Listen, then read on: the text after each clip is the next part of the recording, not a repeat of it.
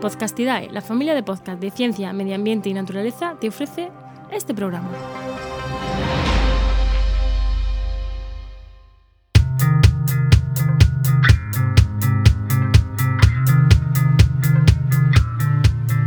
¿Qué pasa? Acabas de llegar a El Charco, un podcast de opinión sobre medio ambiente.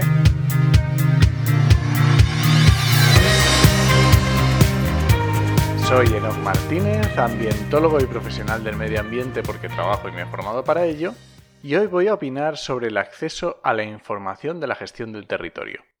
Y diré, ¿esto, ¿y esto qué es? ¿Esto por qué?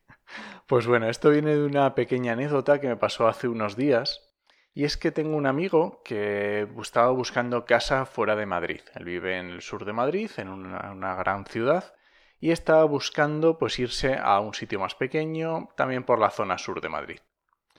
En la zona sur de Madrid, para el que no lo conozca, hay multitud de pueblos que tienen también montones de urbanizaciones, así que te encuentras con muchísimos sitios con casas súper chulas, em, fruto posiblemente de la especulación inmobiliaria, pero que ahora los precios son mucho más bajos.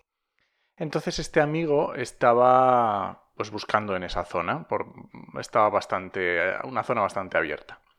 Y resulta que en una zona que le gustaba se enteró de que hace unos años había habido un problema de contaminación del suelo. Creo recordar que, bueno, por la prensa había visto y creo que era por un tema agrario, ¿no? Pero no recuerdo exactamente. Entonces me lo comentó en una llamada de teléfono que tuvimos para otra cosa, me lo comentó y dice, oye, ¿y esto tú qué crees?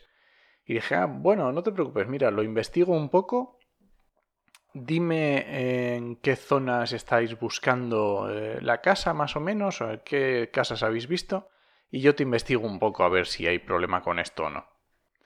Bueno, él me pasó alguna ubicación, bueno, está claro que ellos miraban pues la accesibilidad para esa casa, el precio que tenía, la zona que les gustara, pero claro, cuando yo me puse a mirar esto, yo directamente miré otras cosas.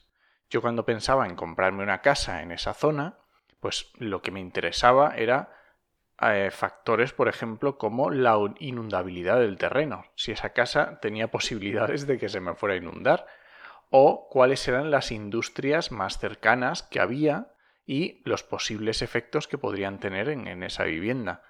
También algo muy importante fue el ver el plan general de ordenación urbana de cada municipio para ver en esa zona exactamente cuáles eran los desarrollos que se iban a hacer, si había zonas residenciales, si había zonas que se preveían como industriales.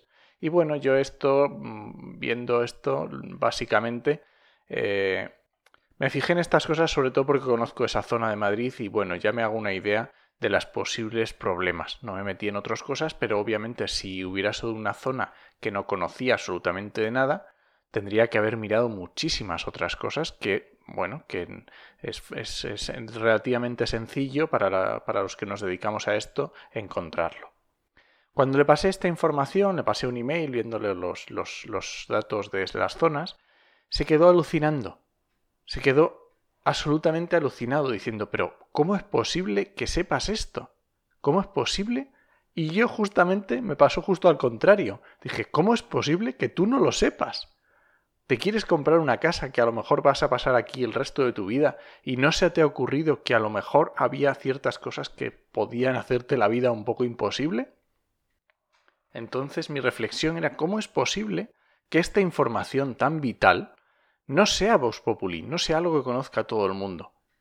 Y es que está claro que la información ambiental y la información de la gestión del territorio es pública, sí, pero para el primer paso es saber que existe si uno no sabe que existe esa información, ni siquiera la va a buscar, ni siquiera se le va a ocurrir eh, que eso pueda serle útil.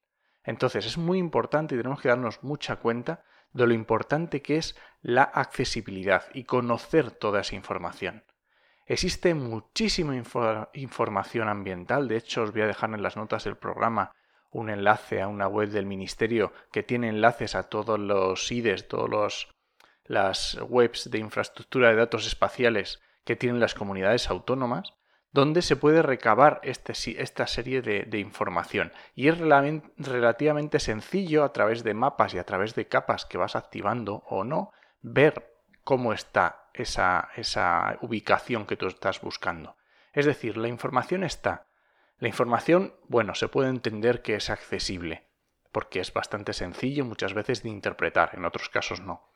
Pero realmente, si la persona ni siquiera sabe, ni siquiera conoce que eso existe, ahí tenemos un problema. Y nada, este ha sido mi charco de esta semana. Muchas gracias por suscribirte en tu reproductor y ya sabes que puedes encontrarme en redes sociales como enochmm y en la web podcastidae.com barra el charco. Te espero la semana que viene a la misma hora. ¡Nos escuchamos!